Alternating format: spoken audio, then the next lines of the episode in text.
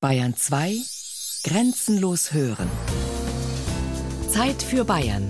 Features aus dem ganzen Freistaat. Sonn- und Feiertags kurz nach 12.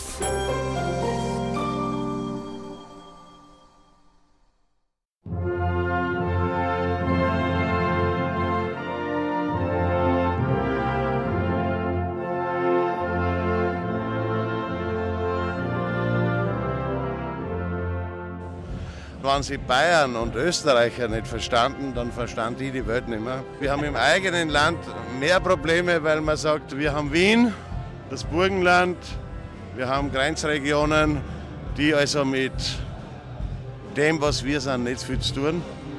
Aber die Bayern, die waren ja die unseren. Kommst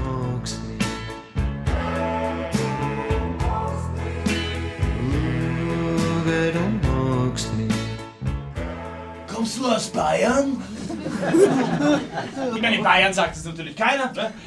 Die kommen ja selber aus Bayern, die kennen den Unterschied. Da fragt mich mein Gegenüber eher, wo kommst du her? Ich äh, aus Österreich. Ah, aus Österreich. Bayern, das sind wir mir. Bayern und das bayerische Bier. Bayern, jawohl, sind wir mir. Mir wir mir, sind wir mir. Nein, die sind also schon ähnlich, weil sie auch Nachbarn sind. Ne? Und das war ja früher mal österreichisch, mal bayerisch, verschiedene Gebiete im Gebiet von Bayern. Und deswegen denke ich auch, dass die sich gut verstehen.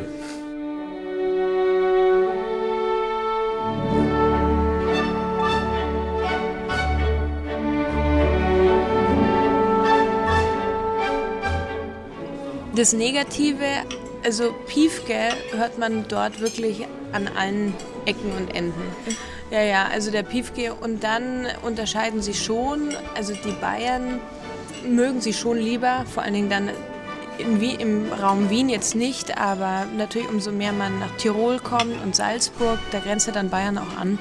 Da ist die Liebe, die Nachbarsliebe sicher soweit ganz in Ordnung und gesund. Der Wiener wird ja auch innerhalb Österreichs nicht besonders geschätzt. Na servus.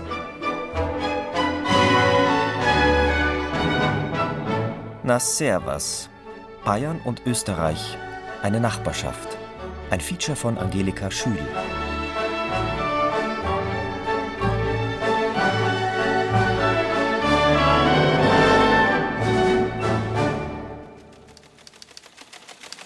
Am 29.01.2004 absolvierte Landeshauptmann Schausberger einen Besuch in München.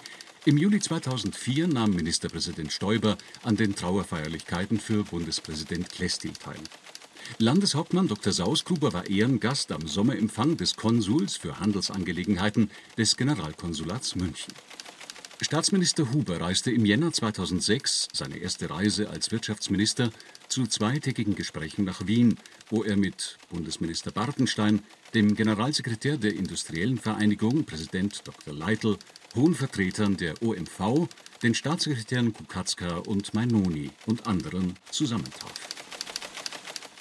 Verbündet, verfeindet, verschwägert heißt die gemeinsame bayerisch-österreichische Landesausstellung in Burghausen, Braunau und Mattighofen. Verbündet, verfeindet, verschwägert. Wird nicht das alles drinstecken in verbrüdert? Denn das sind Bayern und Österreicher. Brüder. Und Nachbarn. Angefangen hat alles streng genommen im Jahr 996. Das ist die sogenannte Taufurkunde, könnte man es bezeichnen, Österreichs.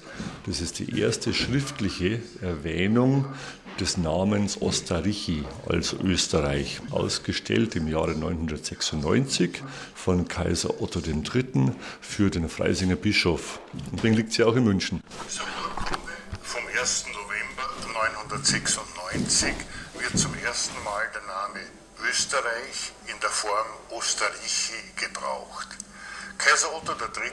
schenkte damals dem Bischof Aber was Wolfgang Jahn, Ausstellungsleiter in Burghausen, zusammen mit einem kleinen Vortrag via Kopfhörer als eine Station auf der bayerisch-österreichischen Landesausstellung in der längsten Burganlage der Welt präsentiert, ist streng genommen doch nicht die eigentliche Geburt Österreichs. Die erfolgte nämlich erst 1156 in Barbing bei Regensburg. Ungefähr da, wo heute die Kläranlage liegt. Die Kläranlage der früheren bayerischen Hauptstadt. Die Lage, in der sich Kaiser Friedrich Barbarossa damals befand, bedurfte allerdings auch dringend einer Klärung. Der Kaiser hatte eingeladen, absichtlich nicht nach Regensburg, sondern an einen neutralen Ort wenige Kilometer östlich davon. Denn es galt, einen historischen Streit zu schlichten. Und das geschah auf einmalige Weise, betont Hans Apel, der sich an der Universität Regensburg auf bayerisch-österreichische Geschichte spezialisiert hat. Jetzt wollte Heinrich der Löwe das Herzogtum Bayern haben, so wie es sein Vater schon inne hatte. Und Heinrich Asomirgott, der Babenberger, wollte Bayern natürlich nicht rausgeben. Barbarossa stand vor einem schwierigen Problem und durch viele Verhandlungen, die sich über zwei Jahre hinzogen, schaffte es dann, diesen problematischen Knoten zu durchschlagen.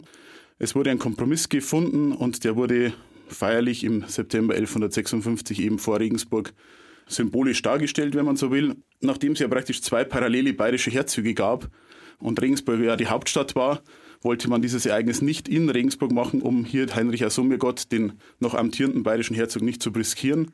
Barbarossa und Heinrich der Löwe zogen ihm entgegen. Es kam dann zu einem symbolträchtigen Ereignis. Heinrich Asommirgott gab das Herzogtum Bayern ganz symbolisch mit sieben Fahnenlanzen an den Kaiser zurück. Der verlieh das Herzogtum Bayern neu an den Welfen Heinrich den Löwen. Heinrich der Löwe gab daraufhin zwei Fahnen wieder an den Kaiser zurück und der gab sie jetzt an Heinrich Jasomirgott als Zeichen, dass jetzt aus diesen sieben Fahnenlanzen zwei herausgelöst wurden, so wie Österreich symbolisch aus Bayern herausgelöst wurde. Und das war der Beginn von Österreich. Kaiser Friedrich Barbarossa hat diesen Tag später einmal den glücklichsten seines Lebens genannt. Österreich, die frühere Ostmark, entstand letztlich aus einem diplomatischen Dreifachsalto, und zwar rückwärts einwärts gesprungen.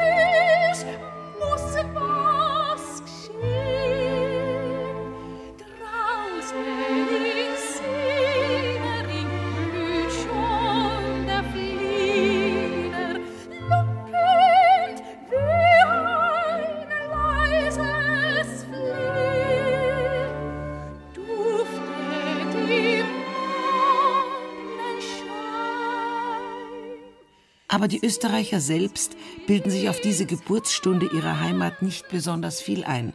Im Gegenteil, sie sträuben sich dagegen. Ja, also für die Österreicher selber ist es immer etwas problematisch zu sehen, dass sie ein Teil Bayerns waren und dann erst auf die gleiche Augenhöhe wie die Bayern kamen, 1156. Die Österreicher haben da ganz andere Daten, die sie viel lieber sehen. 976 zum Beispiel, der Beginn der Babenberge in Österreich oder auch 996 das erste Mal die urkundliche Erwähnung des Wortes Ostharichi. Das ist 1996 groß als Millennium gefeiert worden. Das Jahr 1156 spielt in der österreichischen Wahrnehmung gar nicht die große Rolle. In Österreich fällt nämlich alles schwer. Jeder Theaterdirektor erklärt, das Theater sei in Österreich schwer zu leiten.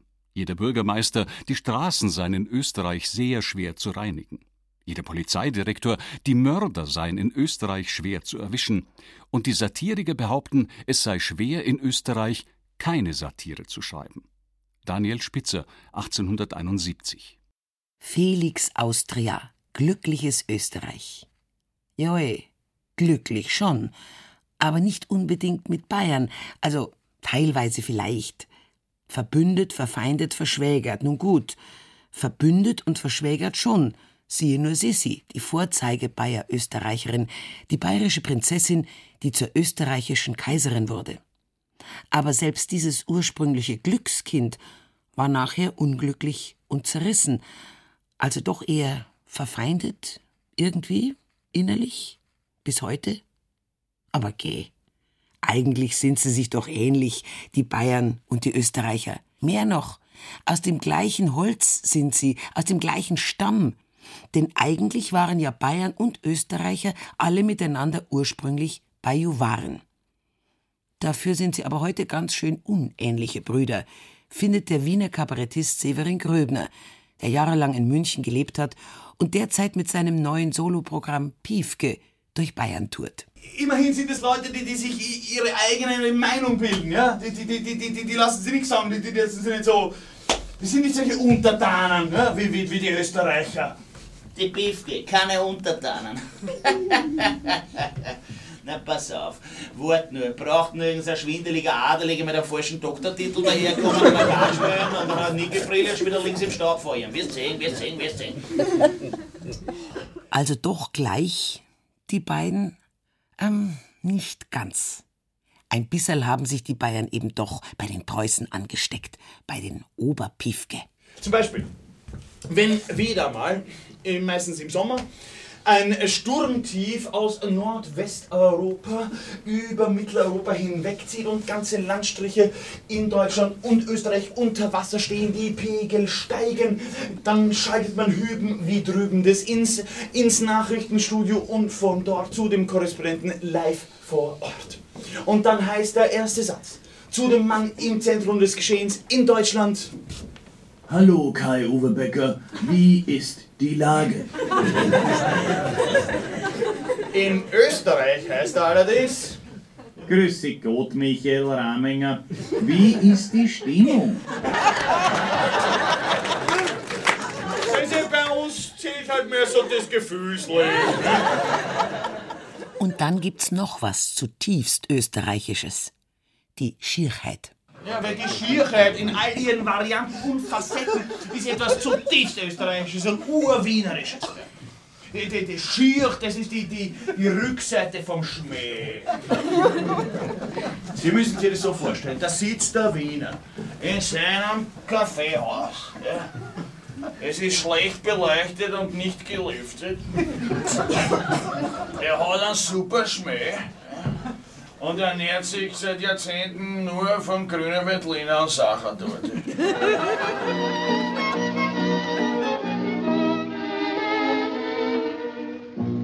Ich weiß nicht, was das ist. Ich trinke so gern ein Flascherl Wein. Da muss gar kein besonderer Anlass oder ein Sonntag sein.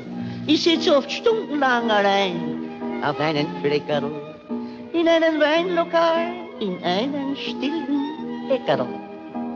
An anderen Menschen wäre das vielleicht so dumm. Doch ich bin selig dort und ich weiß warum. Ich muss in früheren Leben eine Reblaus gewesen sein. Ja, sonst wäre die Sehnsucht nicht so groß nach einem Wein. Drum tu den Wein ich auch nicht trinken, sondern beißen. Ich hab den roten grad so gern als wie den weißen. Und schwören könnt ich, dass ich eine Reblaus gewesen bin. Ich weiß bestimmt, ich hab gehaust in einen Weingarten bei Wien. Drum hab den Komputskirchner ich so vom Herzen gern. Und wann ich stirb, möchte ich ein Reblaus wieder werden. Aber was ist dann mit dem Münchner Grand? Ist der nicht genauso schier wie die Schierheit der Wiener? Ich weiß auch nicht, warum die Bayern als Grandler gelten. Ich meine, ich kenne äh, schon, ich habe ja lang genug in München gewohnt, ich, ich kenne dieses, dieses, da sitzen sie im, im, im Wirtshaus umeinander oder im Biergarten, äh, tun sie vor sich hin maulen, so Motschkern, wie man in Wien sagt, oder eben auf bayerisch Granteln. Das gibt schon natürlich, nur es hat ja bei Weitem nicht so einen... Äh, wie soll ich sagen, verpflichtenden Status wie in Wien. Also in Wien darf man ja nicht gut drauf sein. Das ist ja einfach äh, wenn du in Wien irgendwie pfeifend über die Straße gehst und denkst, ja, das Leben ist schön, passiert einem eh nicht jeden Tag, aber könnte ja einem passieren, glaubt man nicht, wie viel böse Blicke man erntet. Ja? Und irgendeiner schreit, hey, was geht's zum Pfeifentrottel? Ja, irgend sowas. Das passiert da in München nicht. Also die Münchner, natürlich granteln die auch gern, keine Frage, ja aber sie glauben nicht ans Grantel, nicht? sondern sie, sie sagen, ja, mei, das passiert mir heute, bin ich grantig, ganz wurscht. Aber sie haben nicht diese Verpflichtung zur schlechten Laune, wie es in Wien ist. Ganz im Gegenteil, ich habe den Eindruck, die München haben eher die Verpflichtung zur guten Laune. Also ich, ich finde immer, der Unterschied zwischen Wien und München ist, in Wien sitzen die Leute umeinander, tun nichts und behaupten die ganze Zeit, sie müssen so viel arbeiten. Und wahnsinnig so ein Stress im Sitzen. Wir haben schon im Sitzen Stress. In München habe ich immer den Eindruck gehabt, die Leute arbeiten wahnsinnig viel, wie die Idioten arbeiten sie und behaupten aber immer, es ist alles kein Problem und es geht alles ganz leicht von der Hand. Und sie sind alle total gut drauf. Also es ist eine, lustigerweise eine andere Lebenslüge. Eine gesunde Mischung von beiden, das wär's. In einem allerdings sind sie sich völlig ebenbürtig, die Münchner und die Wiener. Im Fasching. Super! Ich sag ja, gut schauen aus, gell? Ja, ja, aber du auch. Und weißt du warum? Weil wir so gemütlich sind. Ja, ja, aber du auch, gell? Und weißt du warum? Weil wir so eine Garde haben. Ja, ja, aber du gell? Und weißt du warum? Allerdings geht die Anarchie laut Severin Gröbner in Wien auch nach dem Fasching weiter. Und der Schmäh auch, den wohl keine Münchnerin so hinbringt. Wie geht's dir, Punzel, Punzel, Punzel, Punzel, wie geht's dir denn? Gut, Schuss, wie geht's dir denn, wie geht's dir denn? Naja, weißt, mein Mann, mein Mann wird jetzt gesucht mit internationalen Haftbefehl wegen Waffenhandel. Na, das ist nicht kommod, gell? aber andererseits, das bist du ja schon gewohnt, gell? Ja, da hast du auch wieder recht, aber, aber weißt, jetzt, jetzt hat gestern einer meinen Hund überfahren. Na, das sind doch Verbrecher, Na, servus. thank you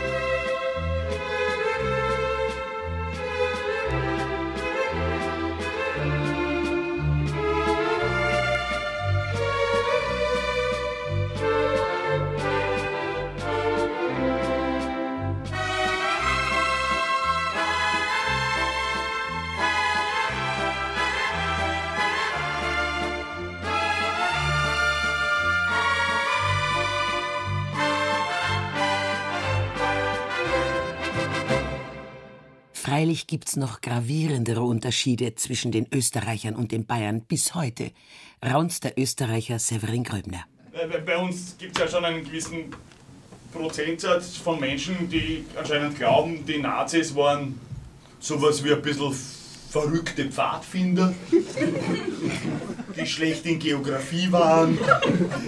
Dafür meint er, können die Österreicher besser kochen als die Bayern. Aus gutem Grund. Österreich hat ja ein Weltreich gehabt, ein recht großes, von den östlichsten Karpaten bis zu den Zentralalpen. Die Bayern haben das nicht gehabt. Und das hat sie jetzt auch nicht gestört, aber da merkt man auch teilweise von, von der, sowohl von der Sprache als auch von der Küche hat sich da einiges in, in Wien abgelagert, was in Bayern sich nicht ablagern konnte, weil es war nichts zum Ablagern da. Aufgrund der eng verflochtenen, weit in die Geschichte zurückreichenden Beziehungen und die lange gemeinsame Grenze (ca. 800 Kilometer) sowie der Vergleichbarkeit in Größenordnung und Wirtschaftsstruktur betrachten sich Österreich und Bayern als privilegierte Partner mit weitgehend gleichen Interessen und engen Wirtschafts und Kapitalverflechtungen. Österreichisches Außenministerium Österreich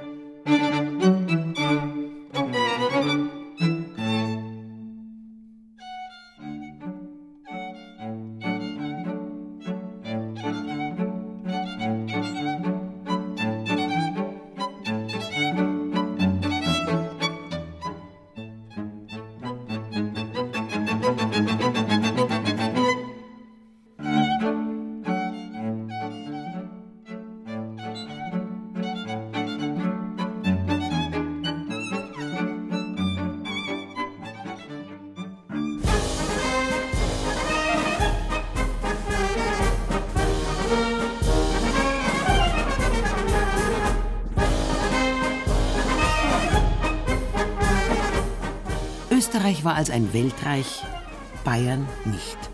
Und damit wären wir wieder bei der bayerisch-österreichischen Geschichte. Schlag nach bei der Landesausstellung. Und zwar zunächst noch einmal auf der bayerischen Seite in Burghausen. Schlag nach bei Wolfgang Jahn vom Haus der bayerischen Geschichte, der die Schau in luftiger Höhe über der Salzach mit weitem Blick ins Österreichische konzipiert hat. Das ist hier die sogenannte Hauptburg und hier ist auch der Eingang zu unserer Landesausstellung. Der ist speziell umgebaut worden, weil wir hier eine Klimaschleuse eingebaut haben, um die hochwertigen Exponate auch sehr schön und wirklich sicher präsentieren zu können. Hier haben wir also den bayerischen Teil der gemeinsamen Landesausstellung Bayern und Österreich mit dem Teil in Burghausen und wir haben diesen Teil genannt, als Österreich noch bei Bayern war. Ein bisschen provokant durchaus, aber vollkommen richtig, weil wir behandeln die gemeinsame Zeit des Mittelalters, etwa die Zeit von 800 bis 1400 und das ist eine sehr lange Spanne der Gemeinsamkeit, bis sich dann Ende des 14. Jahrhunderts die Teile langsam lösen. Und wir empfangen den Besucher hier mit einer großen Wand, einer großen Karte, eingebaut mit Monitoren und Exponaten, damit der Besucher auch ein bisschen Lust bekommt auf die Exponate, die ihn dann im Laufe des Rundgangs erwarten. Das ist die Geografie unserer Ausstellung von Regensburg ganz links bis dann ganz rechts runter Kremsmünster bzw. Klosterneuburg bei Wien.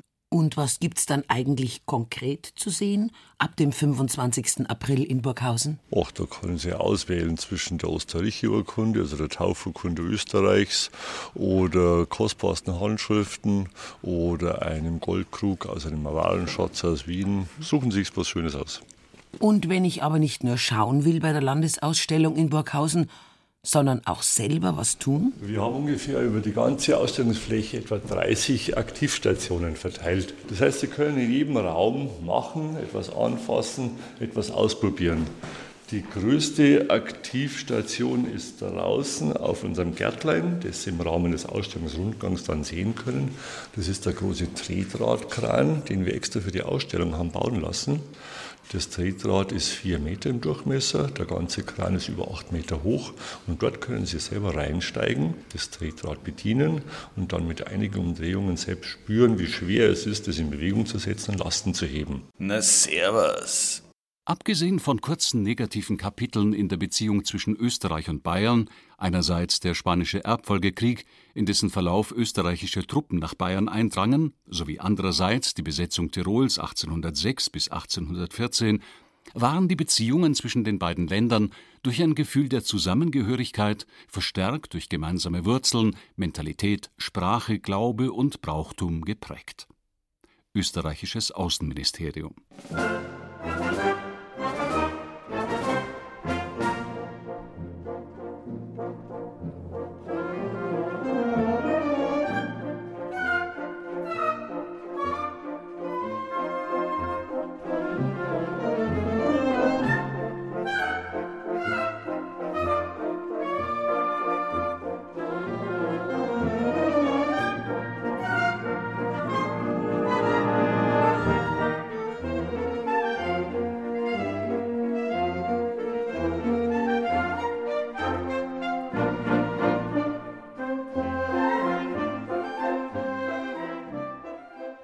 30 Aktivstationen, um das komplizierte Verhältnis zwischen Bayern und Österreich zu begreifen. Bestimmt nicht zu viel.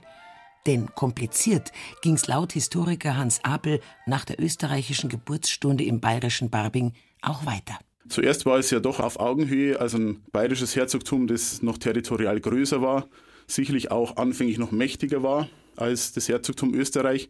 Dann jedoch schafften es die Habsburger sich in Österreich durchzusetzen und mit den Habsburgern begann dann doch ein Aufstieg, das ganze Spätmittelalter hindurch, der von der bayerischen Seite aus sehr, ja, sehr neidisch beobachtet wurde. Das kann man durchaus so sagen. Patsch, da war sie, die österreichische Großmacht. Und die Bayern haben sich plötzlich klein gefühlt. Die Österreicher aber, mag durchaus sein bis heute, groß. Obwohl der Absturz nicht ausblieb und sicherlich auch bis heute nachwirkt. Natürlich in der Zeit von Napoleon betrachtet Österreich Bayern natürlich als seinen natürlichen Bündnispartner gegen diesen aufständischen Napoleon oder gegen diesen Emporkömmling. Und dann entscheidet sich aber Bayern im Jahr 1805 ganz kurzfristig für die französische Seite, brüskiert natürlich dadurch die österreichische Seite. Und als dann Napoleons Stern nach dem Russlandfeldzug zu sinken beginnt, wechselt Bayern wieder ganz geschickt 1813 die Seite, sodass Bayern eigentlich durch diese napoleonische Zeit als großer Gewinner eigentlich hervorgeht, wenn man so will. Es geht runter und es geht wieder rauf. Wieder nach unten und noch einmal geht's auf. Es fängt von vorne und es hört wieder auf. Es geht noch mal runter,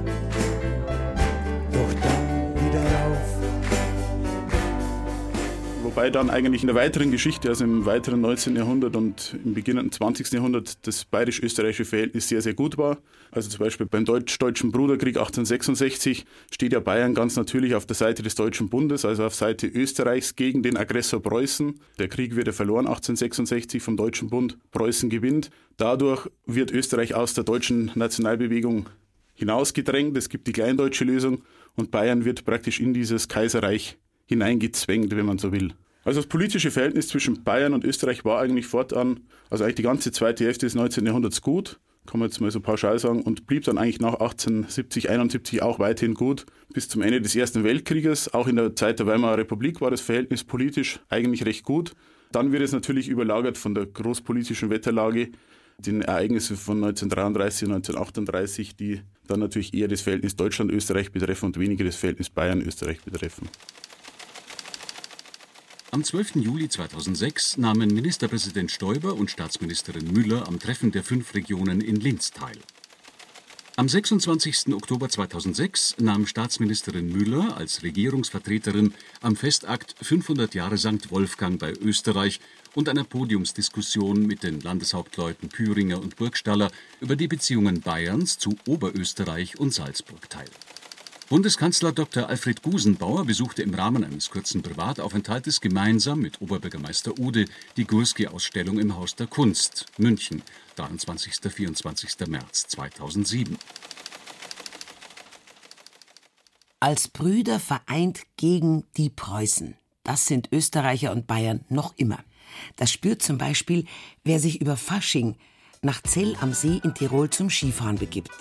Schon auf dem Parkplatz vom Berghotel Schmittenhöhe wird fein differenziert zwischen Bayern und Norddeutschen. Am Freitag auf Nacht montiere der Ski auf mein Auto und dann begebe mich ins Stubental oder noch Zöll am See.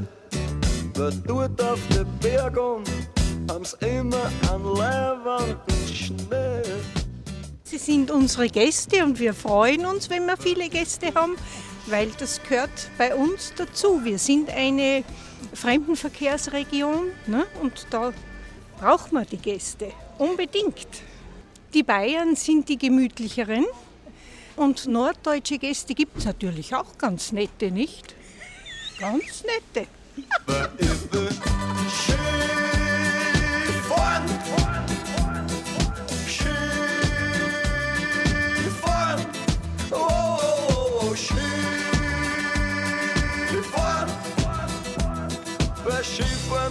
Das Leibendste, was man nur vorstellt.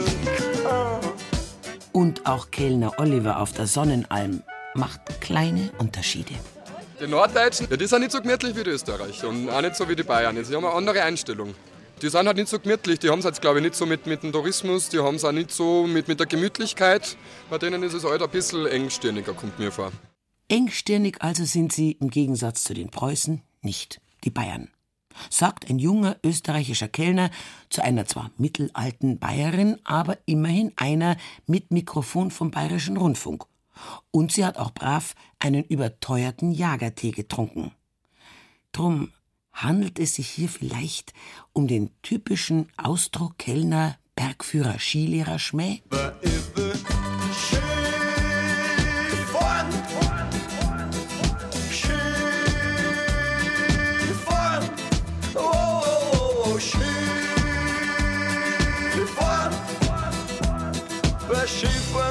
Das Leibendste, was man sich nur.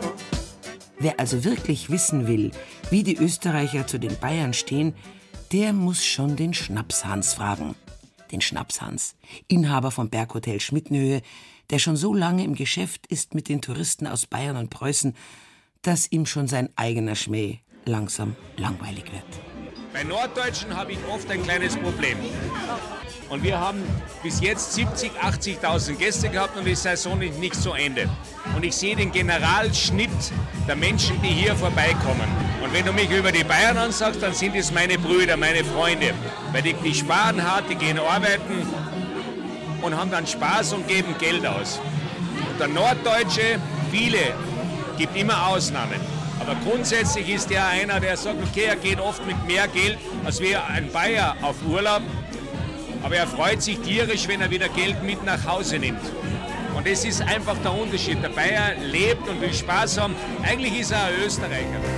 Hey, Bayern, das sind wir mir. Bayern und das bayerische Bier. Bayern, jawohl, das sind wir mir. Wir sind mir, das sind wir mir. Bayern und das Reinheitsgebot. Das ist unser flüssiges Brot. Bayern und das bayerische Bier. Bayern, jawohl, das sind mir. Bayern und das Reinheitsgebot.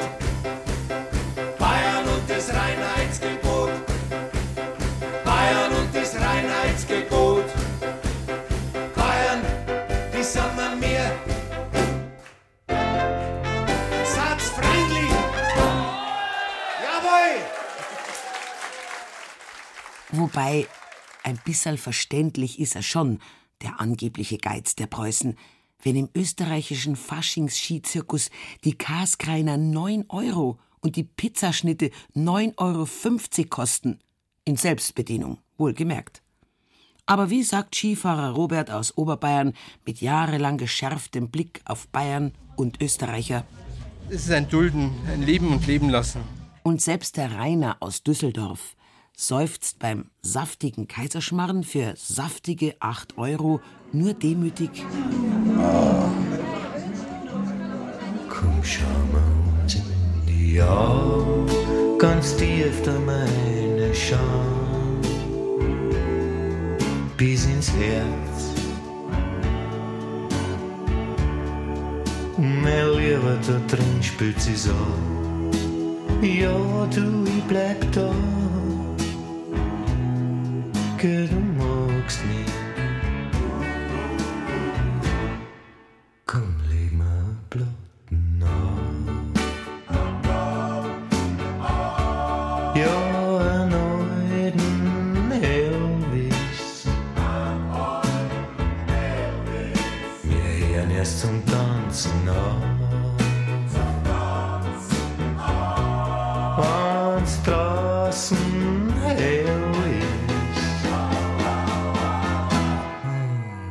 Ja, wir haben in Bayern den Bierdeckel erfunden, damit kein Dreck hineinkommt in das Bier, aber zu uns kommt alles herein.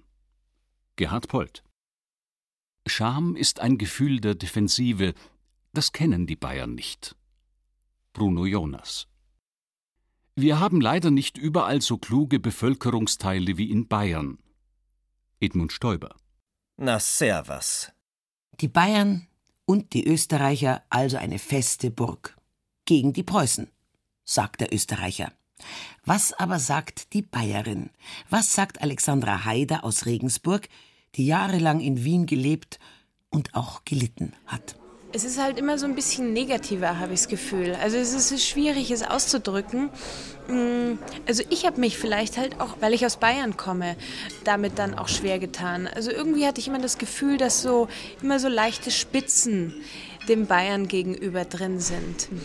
Ich meine, natürlich macht man auch seine guten Erfahrungen und, und man kann es jetzt nicht so pauschalieren. Trotzdem ist der Österreicher dann immer wieder so ein bisschen ähm, morbid und so ein bisschen negativ dem Bayern gegenüber. Und morbid, ja, ich meine, sie waren ja mal ein Kaiserreich und sie hängen halt dran fest. Also die K und K-Zeit lieben sie und am liebsten wären sie es immer noch, aber sie sind halt mittlerweile ein kleines Land und die wenigsten werden damit fertig. Also das, das hört man da auch immer wieder so raus.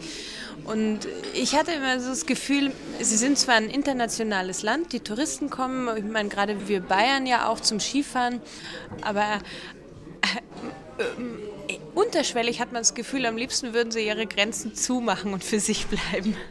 Natürlich gibt es nach Alexandra Haiders augenzwinkernde Erfahrung auch jede Menge Gemeinsamkeiten zwischen Bayern und Österreichern. Speziell zwischen dem Wiener und dem Münchner. Die Gemeinsamkeiten, sie sind offensichtlich und dann auch wieder nicht. Also in Wien zum Beispiel, da gibt es halt die Heurigen. Alle gehen sofort zu den Heurigen im Sommer, sobald der erste Sonnenstrahl draußen ist. Und in München setzen sich alle sofort in die, in die Biergärten. Und in Bayern, bei uns sind halt die Münchner die Arroganten, die sich was rausnehmen, was sie nicht sind und im Endeffekt eigentlich eine Provinz sind. Und in Wien ist es genau dasselbe. Sie sind auch arrogant und glauben auch, dass sie was Besseres sind in Österreich. Und es ist dann auch wieder sehr provinziell. Also das ist dann Gemeinsamkeit und, und doch unterschiedlich auf ihre Weise. Ich habe mir schon als Kind gedacht, was kann denn das nur sein? Wenn die Mutter mir eine Milch gegeben hat, da wollte ich schon einen Wein. Ich konnte damals schon die Mühle nicht vertragen.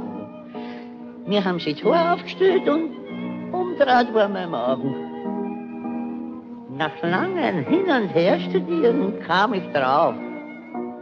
Und ich mir einen Wein viel lieber wie eine Mühle sauf. Ich muss in früheren Leben eine Reblaus gewesen sein. Sonst wäre die Sehnsucht nicht so groß nach einem Wein. Drum du den Wein ich auch nicht trinken, sondern fressen. Ich hab den roten grad so gern als wie den weißen. Und schwören könnte ich, dass ich eine Reblaus gewesen bin. Ich weiß bestimmt, ich hab gehaust in einem Weingarten bei Wien. Drum hab den Gumputzkirchner ich so vom Herzen gern. Und wenn ich stirb, bitteschön, möchte ich ein Reblaus wieder werden. Aber Österreicher wie Bayern kennen natürlich auch noch ein Leben jenseits des Heurigen und des Biergartens. Oder? Da war doch noch was. Ach ja, Kultur und so, Wirtschaft auch, doch, durchaus. Und da sieht Magister Siegbert Janko aus Linz, ehemaliger Kulturreferent der oberösterreichischen Landeshauptstadt, Bayern und Österreich ganz nah beieinander. Zunehmend nah beieinander. Also die Beziehungen zwischen Österreich, und die kann im Besonderen sprechen von Oberösterreich, also mein Heimatbundesland, und Bayern ist sehr, sehr gut und sehr vielfältig. Allein schon sozusagen durch die Verbindung des Stroms, die Donau, wo es beispielsweise zwischen Linz, der Landeshauptstadt von Oberösterreich, Passau, Regensburg, Nürnberg, verschiedenste Kontakte gibt. Es sind personell informelle Kontakte, aber echte Zusammenarbeit in verschiedenen Arbeitskreisen der Donau, Arbeitskreise und ähnliches. Also man kann das aus meiner Sicht sehr positiv bewerten. Bayern und Österreich im Jahr 2012. Quasi Schulter an Schulter, Aug in Aug. Allerdings, hoppla, versuchen Sie das einmal gleichzeitig. Da ist die Verrenkung programmiert. Siegbert Janko findet allerdings, der Österreicher verrenkt sich elastischer als der Bayer. Naja, ich habe manchmal den Eindruck, also im, im, dass die Menschen in Oberösterreich, ich kann nicht für ganz Österreich reden, ein bisschen offener sind, offener und unter Anführungszeichen auch fortschrittlicher oder, oder experimentierfreudiger. Also ich habe manchmal den Eindruck, dass manche Themen bei uns relativ gelassen genommen werden. Okay, gerade auch bei Kunstprojekten, bei experimentellen Kunstprojekten, wo bei uns die Leute sagen, ja okay, wenn, wenn der Künstler glaubt, er will das machen, dann soll er es halt probieren. Es gibt also keine besondere Diskussion oder Ablehnung oder Vorverurteilung. Und da habe ich manchmal den Eindruck, dass hier in Bayern die Situationen enger sind. Satzfreundlich! Jawohl! Satz freundlich, habe ich gesagt. Jawohl! Mir kannst du nur ein Weißbier bringen. Bayern, das sind wir mir. Bayern und das bayerische Bier. Bayern, jawohl, das sind wir mir. Mir wir mir, das wir mir. Bayern und das Reinheitsgebot. Das ist unser flüssiges Brot. Bayern und das bayerische Bier. Bayern, jawohl, das wir mir.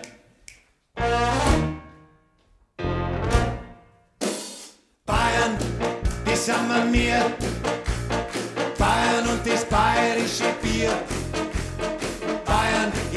das sind wir mir, das sind wir mir. Ich bin zuständig für das Haus der Fotografie hier am Beginn der Burganlage. Und wir zeigen im Rahmenprogramm zur Landesausstellung die Sonderausstellung Habsburg und Wittelsbach, Fotografen und Fotografien. Der Untertitel der bayerisch-österreichischen Landesausstellung heißt Verbündet, verfeindet, verschwägert. Und wir haben genau diesen Begriff aufgegriffen. Habsburger und Wittelsbacher waren immer verbündet, aber auch verschwägert, das heißt, sie waren verheiratet. Die Fotografie ist im Mittelalter noch nicht vorhanden. Erst die Erfindung im 19. Jahrhundert machte das möglich. Und wir zeigen eine große Anzahl von privaten Familienaufnahmen dieser beiden Dynastien, dieser beiden Herrscherhäuser, der Habsburger und Wittelsbacher.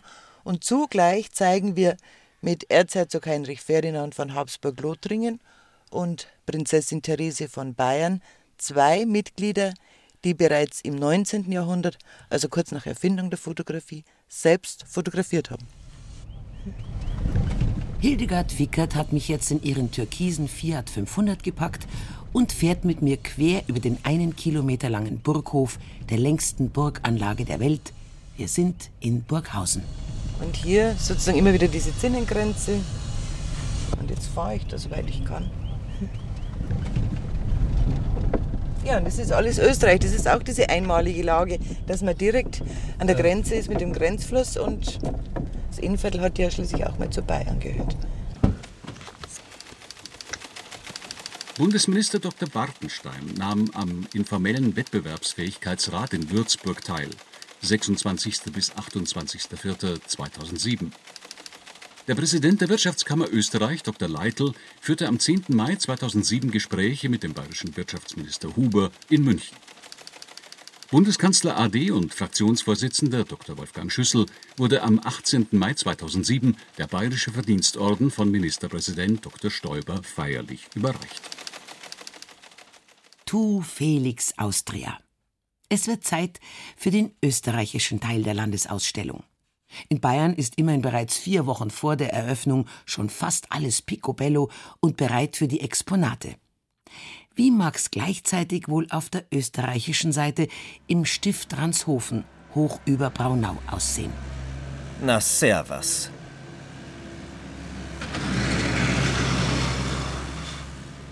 Okay, ihr macht jetzt Erdgeschoss, das heißt, ihr macht eine Exponatenübernahme, weil wir das macht Zartli sozusagen, aber den Rest machen wir. Okay, passt. Gut. Dann danke ich einmal. Danke, wiederhören.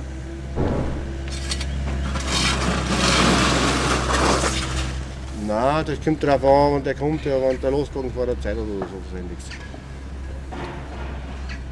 Okay, aber sie soll mich anrufen, sicherheitshalber. Ja, ist ja wurscht dann, wenn sie wieder da sind. Und wenn das du siehst, dass der früher kam, ja, vielleicht kannst du ihm das sagen irgendwie, dann schaff her. okay, tschüss. Ich kann das nicht sagen, weil wir müssen nur diese fertig machen, dann Grüßturm bauen, das noch machen und der Kollege macht dann das da, was dazugehört. Jetzt äh, kann ich nicht sagen, was ist. Es ist noch genug zu tun, ja. Denk Herbert, der Aushilfspolier, nickt und lächelt gedämpft optimistisch. Das Stift wird halt gerade noch renoviert, ist aber schon fast fertig. Es schaut halt überall noch recht nach Baustelle aus. Das sagt auch der österreichische Ausstellungsleiter. Mein Name ist Dr. Nimmerfall Eduard. Ich arbeite hier als lokaler Ausstellungsleiter, bin ihm verantwortlich für den laufenden Betrieb, aber jetzt auch im Vorfeld dann für die Aufbaumaßnahmen, dass ihm auch die Ausstellung zeitgerecht fertig wird. Und deswegen muss jetzt dringend das Putzkommando her. Wir reinigen die Räume im Bibliothekstrakt. Das sind diese Stockwerke. Da gibt es was zu sehen. Da, das sind die Räume, da geht es ums Theater, um die Musik, um die Klöster, ums Kloster Ranshofen im Speziellen. Diese Räume werden gereinigt. Dann geht es auch um die Festkultur im Barock. Da gibt es dann auch einzelne Räume zum Essen und zum Trinken, zu den Tischsitten, zur Tischkultur. Und diese Räume, die sehen wir gerade hier, die werden dann auch schon gereinigt. Zusammen mit der Reinigungsfirma werden wir gleich mal durchs Stift geführt. Da ist der Österreicher eben elastisch. Das ist eigentlich eine längere Geschichte. Es ist so, in Oberösterreich werden Landesausstellungen immer über einen größeren Zeitraum vergeben. Da können sich dann Gemeinden bewerben äh, für die Landesausstellung.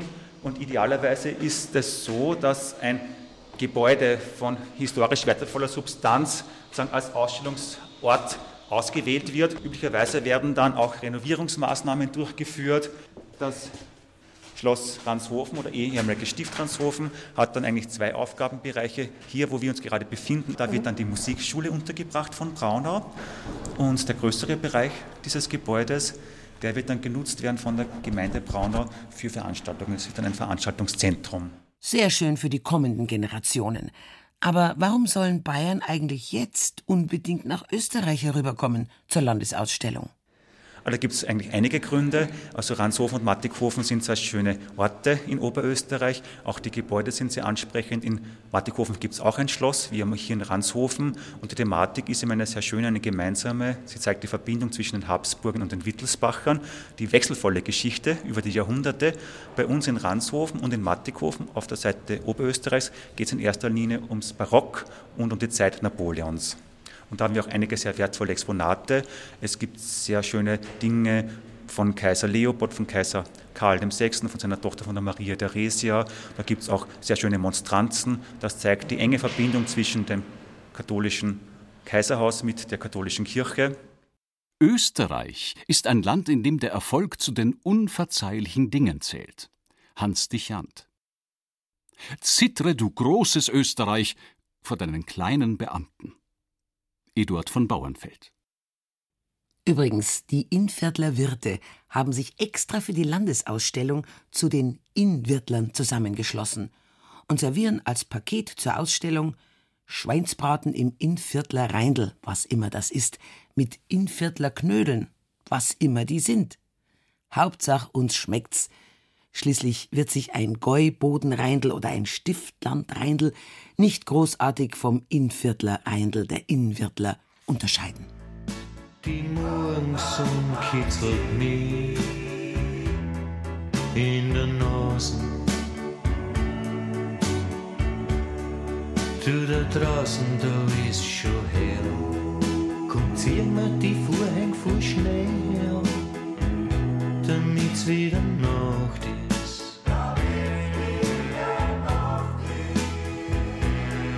Geh, du magst nicht. Uh, geh, du.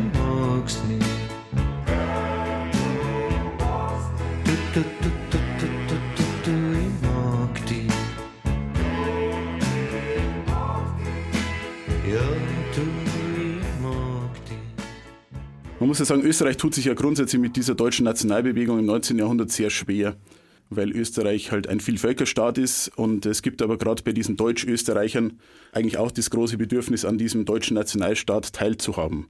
Als dann nach dem Ersten Weltkrieg Österreich seine ganzen nicht-deutschen Gebiete verliert, ist eigentlich für die Deutsch-Österreicher ganz klar, dass sie ein Teil des Deutschen Reiches sind.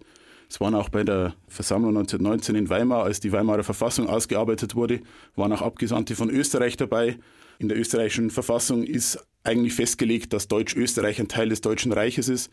Also es ist für die Österreicher ein ganz schwieriger Prozess, hier zu sehen, dass man jetzt eigentlich mitmachen könnte an diesem Nationalfindungsprozess, aber das die Alliierten nach dem Ersten Weltkrieg verbieten. Und viele Probleme und viele Sehnsüchte, die Hitler dann ganz geschickt für sich nutzt und ganz geschickt auffängt, sind vielleicht auch hier schon 1918, 1919 begründet. Es ist auch interessant, dass nach dem Zweiten Weltkrieg sich viele Österreicher, als sie nach der Nationalität gefragt wurden, so in den 50er Jahren immer noch als Deutsche bezeichnen. Mein Großvater war aus einem kleinen Dorf bei Salzburg. Aber das ist Rupertiwinkel, das ist eh nicht Zentralösterreich. Aber Kreisky ist mal gefragt worden, warum er in Bayern immer Urlaub macht. Da hat er gesagt, no, das ist ganz einfach. Das ist, das ist noch nicht mehr Österreich, aber auch noch nicht Deutschland. Bayern und Österreicher. Wenn sie nicht an sich schon Nachbarn wären, müsste man sie zusammenführen, meint nicht nur der Regensburger Oberbürgermeister Hans Scheidinger, auch wenn's gelegentlich Zoff gibt, Brüder raufen halt gern. Ein ganz ein schierer, liebenswerter österreichischer Raufbold mit bayerischer Seele sieht das ganz genau auch so. Ohne Schmäh. Josef Köpplinger, der künftige Intendant des Münchner Gärtnerplatztheaters, ein Österreicher, der jahrelang in Regensburg gelebt, gearbeitet und geliebt hat. Auch die Bayern. Ich glaube, dass äh, aufgrund unserer gemeinsamen Geschichte auch sehr viel verdrängt wurde. Und wenn man könnte, würde man doch gern die Uhr zurückdrehen und sagen, was wäre gewesen, wenn damals nicht alle so dämlich gewesen wären und die rechte Hand gehoben hätten. Das können wir nicht mehr, aber wir können jetzt, glaube ich, was wir gemeinsam haben, ist doch ein Grundscham. Ich finde auch, dass die Berliner einen Charme haben. Ich finde gar nicht, dass nur die Wiener einen Charme haben. Da kann sehr gefährlich werden. Und ich als Nicht-Wiener, das betone ich ja immer, leide dann als Theatermacher, wenn ich irgendwo im Norden eine Wiener Operette sehe. Genauso wie die Berliner leiden werden, wenn sie eine äußerst österreichische Frau Luna als Operette sehen. Wissen Sie, was ich meine? Dass die Sprache einfach, die, die zeigt auch Kolorit. In Ziel ist ein Milieu, ist in Ziel ist ein Milieu. Der Valentin ist der Valentin und Nestra ist Nestra und Gott sei Dank sind sie unterschiedlich. Servus. Servus. Servus. Servus. Servus. Servus. In Österreich sorgt eine neue deutsche Welle für Schlagzeilen. Bayern stürmen grenznahe Lokale, titelte die Kronenzeitung nach dem generellen Rauchverbot im Freistaat. Es ist ähnlich wie mit dem Tanktourismus, sagt Peter Frömmel von der Wirtschaftskammer Oberösterreich. Wenn das nächste Gasthaus, wo man rauchen darf, nur ein paar Kilometer weiter weg sei als das gewohnte, würden das sicher viele Bayern nützen und künftig jenseits der Grenze Fußball schauen oder ihren Stammtisch abhalten. Tageszeitung Die Welt, 7.7.2010. Servus. Servus. Servus. Servus. Servus. Am 21. Mai 2008 besprach Staatsminister Hermann mit Landeshauptmann Dr. Josef Püringer in Linz Fragen von gegenseitigem Interesse, vor allem im Hinblick auf die EM 2008. Am 26. Mai 2008 traf Bundesminister Platter zu einem Gedankenaustausch mit Staatsminister Hermann in München zusammen. Am 28. und 30.06.2008 traf Landeshauptmann Dr. Erwin Pröll zu einem Gespräch Staatsminister Erwin Huber, bayerischer Staatsminister für Finanzen, zusammen. Von Staatsminister für Bundes- und Europaangelegenheiten Dr. Markus Söder wurde ihm die Europamedaille verliehen.